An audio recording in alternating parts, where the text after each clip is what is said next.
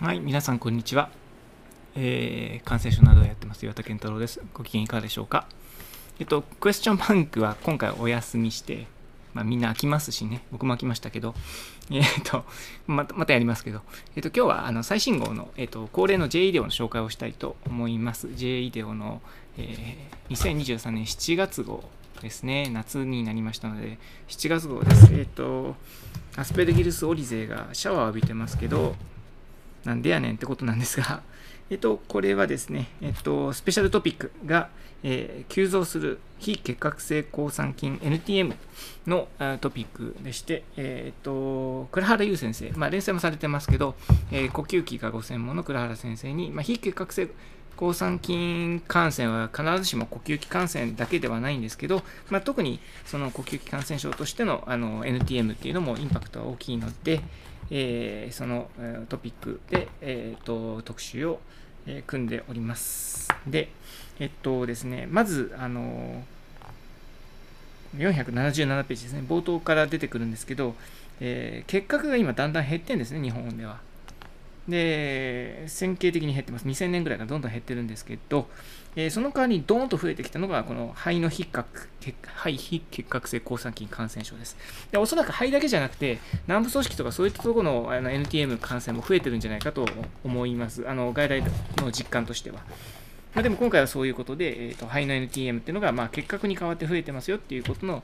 問題を扱ってます。で、そこで出てくるのがこのシャワーですね。えー、加湿器バスタブでアロゾル化されると、また園芸やガーデニング、まあ、こういったところで、えー、入ってきますよということで、これが新たなる、えー、環境に、え常在している、え結核菌というのは人々感染ですから、環境関係はないんですけど、えそういったあの NTM の、え肺、呼吸器の感染ということになります。で、えっと、死亡者数もだんだん増えてきてますね。まあ、これは高齢化にも伴っているっていうのと、NTM の治療が、ゴールがなかなか見えないっていうこととか、いろんな理由があるとは思うんですけど、そういうことになります。えっと、それで、えっと、まあ、核炭検査だとか、画像検査だとかですね、あとは薬剤感知性試験の確認とか、えそれから治療の方法というようなところで、えっと、書かれています。で、うんと、まあ、一番有名どころの肺のマック症、それから、えーと、日本ではあの比較的に多い、えーと、MABS ってここでは略されてますけど、えーと、ラピッドグロワーたちですね、の、えー、特にアブセッサスですかね、えー、そういうことで、えーと、こういったところの、えー、治療のポイントとかですね、薬剤耐性菌の判断の仕方、まあ、そういったところ、まあ、基本的なところ、えー、ですけれども、あのえーと非常に重要。ですので、えーと、ぜひ、えー、これ、復習としてもいいと思いますので、えーと、勉強なさっていただけたらなと思います。感染症やる人の必須だと思います。で次がですね、えっと、僕が連載している突破口ですね、えー、19回目になりますけども、お19回もやってるんか、おおって感じですけど、まあ、これはあのフィジカルの、えっと、まあ、エビデンスの話とか、えーと、あとエラスポールのエビデンスの話とか、まあ、その辺のところとかですね、えー、なんか普段から習慣的にやってることっていうのが一体どれぐらい根拠があるのかという、まあ、いつもながらの根源的な話をしてますので、興味があったら読んでください。で次が動物から学ぶ人の医療ということで、えー、これは村田義輝先生をゲストに迎え、えー、倉井花子先生と田向健一先生が、えー、やってらっしゃる連載です。第9回になります。毎回すっごい勉強になってますけれども、えーと、今回は、えーまあ、クリプトコッカス。で、えっ、ー、と、いいですね。このクリプトコッカスってちゃんとカタカナで書いてるところが私好みですね。で、それはいいとして、えっ、ー、と、そうか、鳩だけじゃなくて、えー、犬とか猫とかにも感染してるんですね。えっ、と、それからあとは他の、えーと、心筋感染ですね。ヒストプラズマですね。えー、馬の牧場に全然知本全く知らなかったですけども、こんな、あの、本当にヒストプラズマといえばコウモリしか思い浮かばなかったですけど、こういうのもあるんですね。えー、スポロトリックスもあるんですか？いや、もう本当に知らないことばっかりですね。えー、っと、あとは、あ犬のヒストプラズマ症の写真とかでも出てますね。もうこれ、とにかく驚きの連続ですので、あの多分感染症医でもほとんど知らないネタばっかりでも、あのそうですか、そうですかっていう驚きの連続だと思いますから、ぜひお読みください。えー、次は新連載ですね。You は何しに検査室へということで、うん、テレビを見ない私は実はあまりよく理解できてないんですけれども、えー、大阪大学の藤原達也先生ですね、えー、大阪大学医学部附属病院感染制御部感染症内科という今や飛ぶ鳥を落とす勢いのあの大阪大学の藤原達也先生が、えーと、検査室の、えー、話をしていただきます。この連載は、あやはり大阪大学の山本剛先生が監修されている連載ということになります。検査室ネタですよね。で、あのちょうど、うん、血液培養ボトルがこうボーンと置いてある写真が出てまして、これ懐かしいですね。日本の病院は結構こんな感じで血液培養ボトルボーンと置いてたりして、フランキーに入れてたりみたいなことがよくありました。もう若い方ご存じないと思います。で次が、えーと、教えて感染症の病理ということで、えー、これもあの感染症マニアの人は大好きなあいわゆる、えー、サナダムシというかですね。列島常駐の、えーと、写真が出ています。あの病理の写真も出てますしマクロの写真ですね。これを魚拓に撮る人もいるそうですけど 知りませんけどそういうようなものが出てます、えー、これあのまあ寄生虫は大体感染症屋さん寄生虫好きですよね。ですので、あのしかしながら臨床現場で毎日見るものではないので、まあ、復習に使ってみてください。あサナダムシと呼ばれる語源となったものの写真も出ています。えっ、と、それから次がですね、えっ、と、沖中啓二先生の知っておきたいがんと感染症ということで、えっ、と、今日はあのがん患者と新型コロナワクチンですね。えー、あの特定のその疾患を持った方の、えーと、新型コロナワクチンの効果については神戸大学でもあの論文をいくつか出したりしてます。で同じようにその特定の、えー、がん患者さんですね例えば肺がん患者さんとかですねその場合に、えー、健常人と比べてワクチンはどうなのかっていうのは割とあんまり、え、話題にはならないんですけど非常に重要なポイントだと思いますので、えー、そういったことが議論されています。これも重要な問題だと思います。次は、えー、プロフェッショナル総合内科感染症科ということで、えー、的野隆先生のご監修です、えー、今回は生体肝食患者の不明熱ということで、えっと、ソットですね、えー、固形臓器移植後の熱の、えー、鑑別診断という、あ、これもまあ確かに感染症と、えー、総合診療ですね、えー、のクロスオーバーなトピックだと思いますので、えー、これぜひ、えっ、ー、と、お読みになってください。答えはもちろん申しません、ここでは申しませんけども、あの、読んでよかったって思えるような結論がやってきます。で次は中村福美先生の、え、This Wormy World ようこそ寄生虫の世界へで、えー、今回は海鮮の話になります。まあ、海鮮は、まあ、いわゆる節足動物なんですけどね、だから、あの、えー、ちょっと特殊な感染症ということになりますけども、えっ、ー、と、これは、そういえば、最近回線見ないなでも、まあ、あの、これは絶対知っとかなきゃいけない。あの忘れた頃にやってくる回線ですので、えー、ぜひあのご確認ください。治療については、あの、新型コロナで 散々振り回されたイベルメクチンが特効薬になってます。えー、あちなみにあの、その前の的野先生のケース、もうイベルメクチンはん？って感じになりますので、ぜひお読みください。え次にですね、えっ、ー、と、黒田博和先生の、えー、グラム染色所見とバイオ結果からどう考えるということで、えー、今日はの今日は、今日はじゃない、今回はノカルジア族ですね。はい、ノカルジアは大変です。で、まあ、ノカルジアグラム染色だけじゃなくて、他の染色もするんですけど、まあ、あのグラム染色でもわかるということですね。で、特に肺ノカルジア症、そしてそれに伴う中枢神経の感染症、が、皮膚のノカルジア症。などなど、えー、ノカルジアいろいろ出てきますけども、それの診断、それ治療といったところの、えー、こと、まあ、治療についてはそんなたくさん書いてないか、診断までのプロセスですね、えー、が詳しく書いてありますので、えー、ぜひ勉強なさってください。で次があの手この手の ASP ということで、橋秀樹先生の、えーと、連載ということになります。で、えっ、と、ベッドサイドに行くことの大事さですね。これがあの特に図2というところで書かれて、まあ、これベッドサイドはすっごく大事で、ベッドサイドに行かないとわからないこと、ベッドサイドに行くからわかることっていうのがたくさんあって、えー、特に写真好きで書いてありますので、これいいですね。あの素晴らしい。あのまあ、これ当たり前のことが書いてあるといえばそうなんですけど、でもこれを全部図示して写真とかあのテーブルにまとめてるところが見事だと思います。なかなかそういうのをあの思いつかないですね。素晴らしいですね。次は、抗菌薬選択チェックメイトへの道ということで、山田勝則先生のご連載です。えっ、ー、と、今回は、どこだ？ああ、グラム染色の限界を知るというのがトピックのことになりますね。グラム染色が見えない、まあ、これ僕、沖縄チームで記者場先生に、あの、グラム染色が使えるということは、グラム染色の限界を知っていることだって教わったことありますけど、そうですね。あのまあ、何でもそうだと思いますね。心電図が読めるということは、心電図の限界を知っていることだということだと思いますし、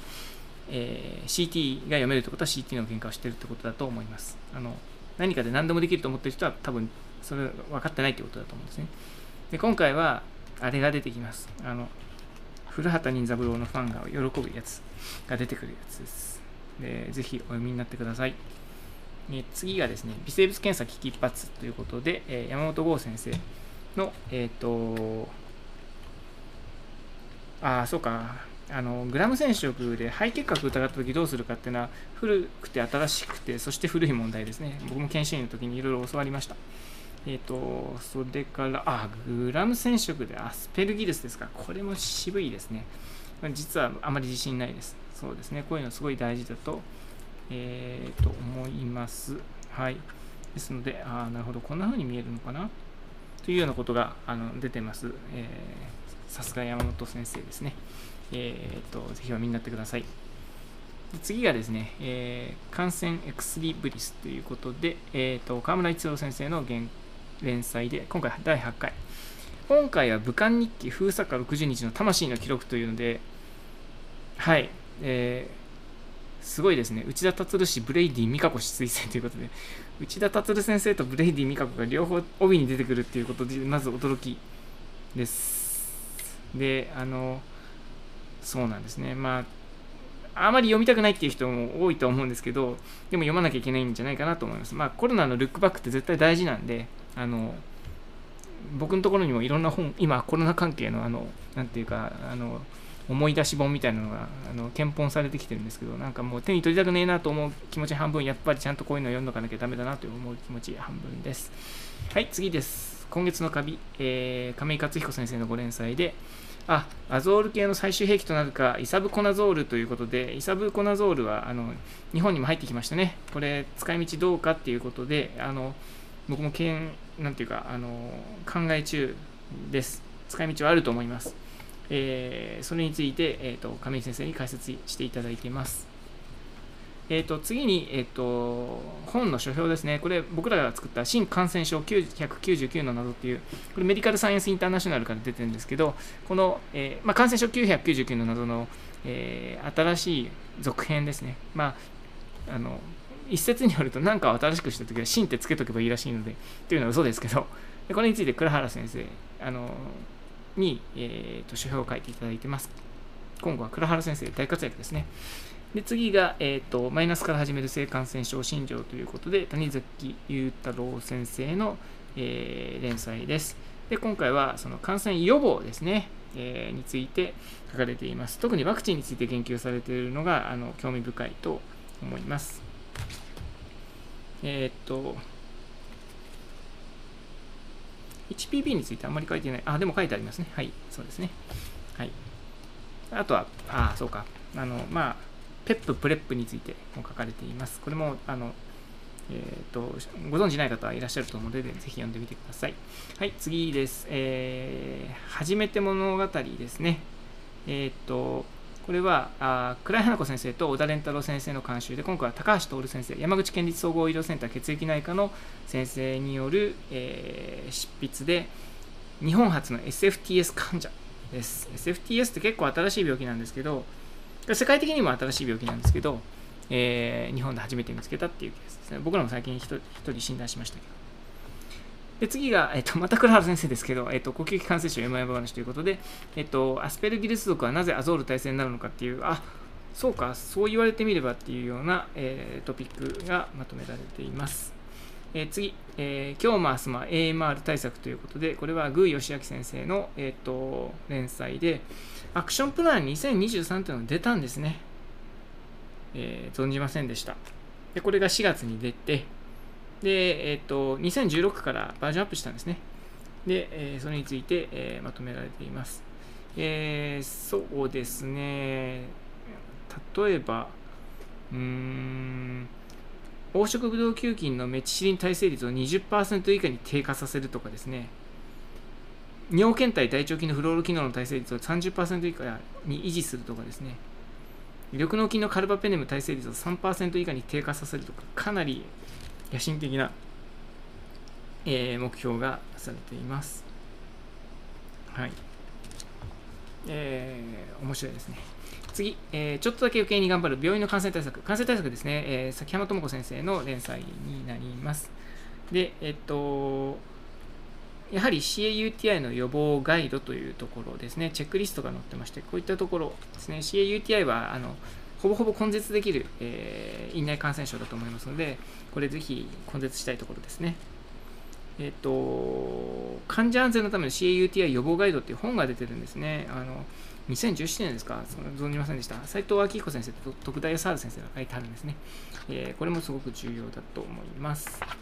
次、えー、輸入感染症冒険の書ということで、石金正弘先生の比較的新しい連載で今回が3回目になります。えー、これは、あの、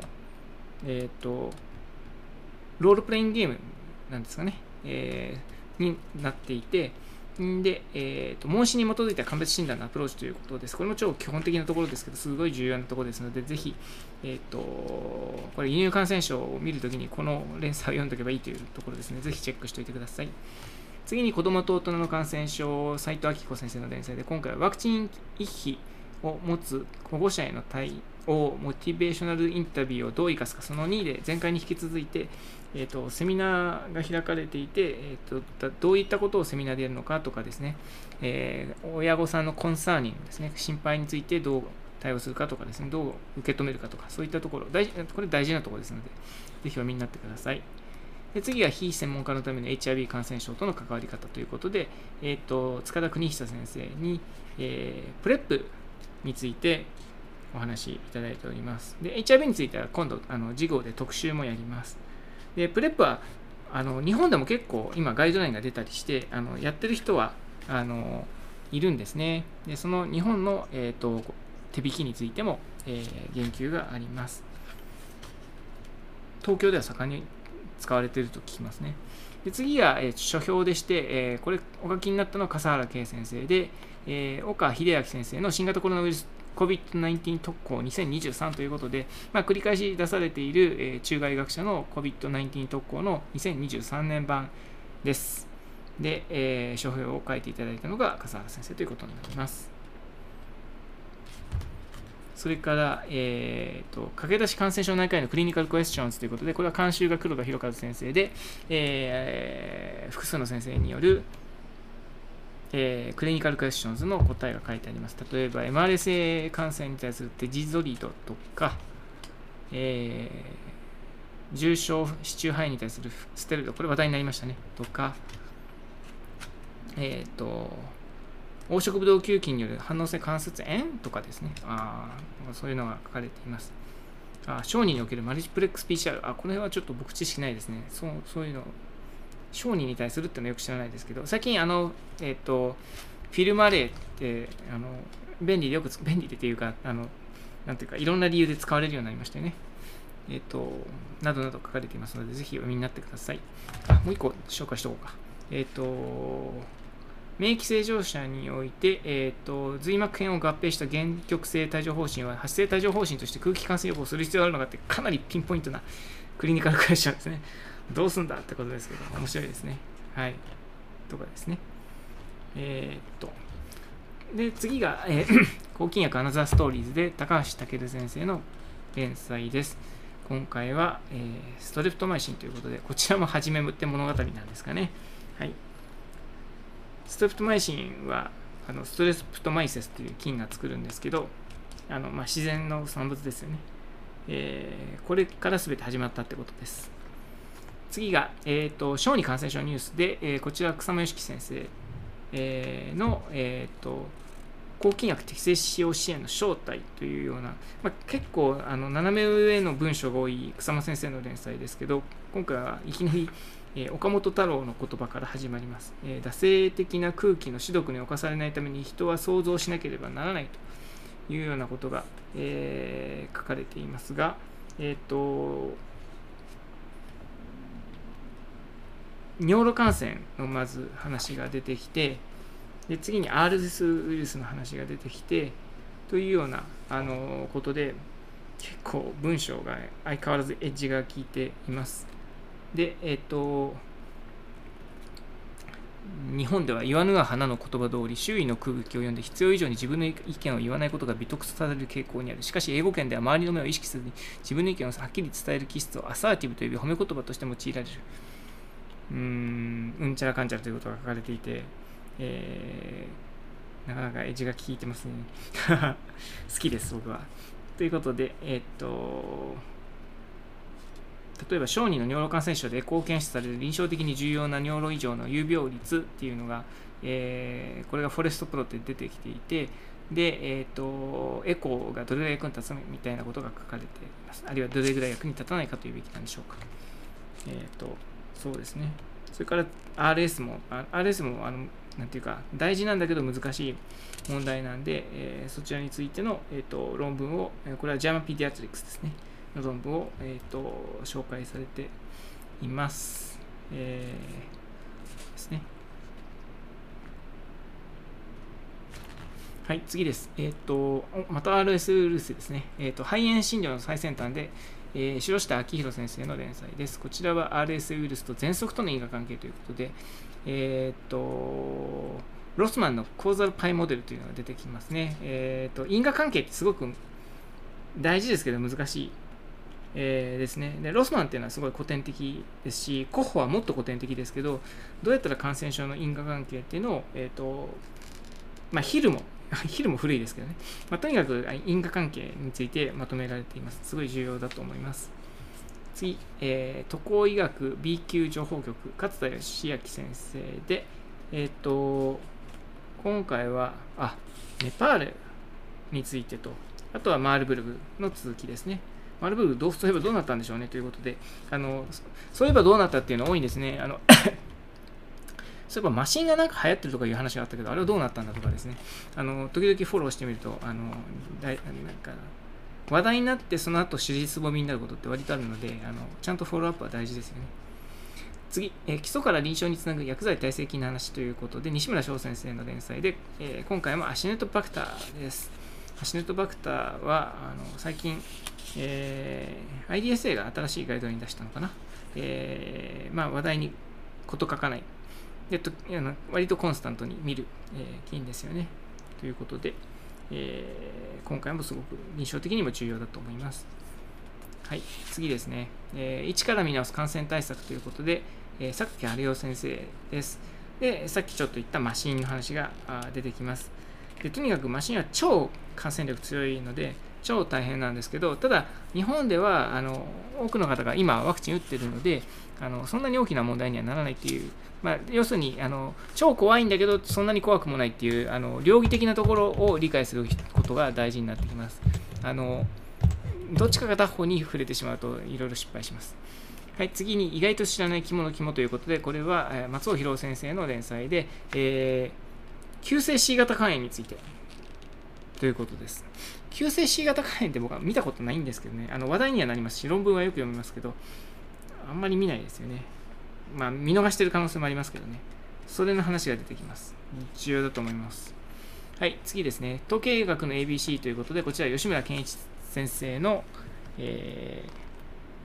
リスク比、オッズ比、ハザード比という、あの、意外に分かっているようで分からないという、あの、ものの概念が超丁寧に説明してあります。分数って難しいですよね。というものです。でハザード比も難しいですよね。はい。ということで、えー、これも、えー、特に必読だと思います。で、最後にジャーナルクラブ。今回は自治医科大学附属病院の感染症科ということで、ジャーナルクラブが出ています。えー、はい、あの、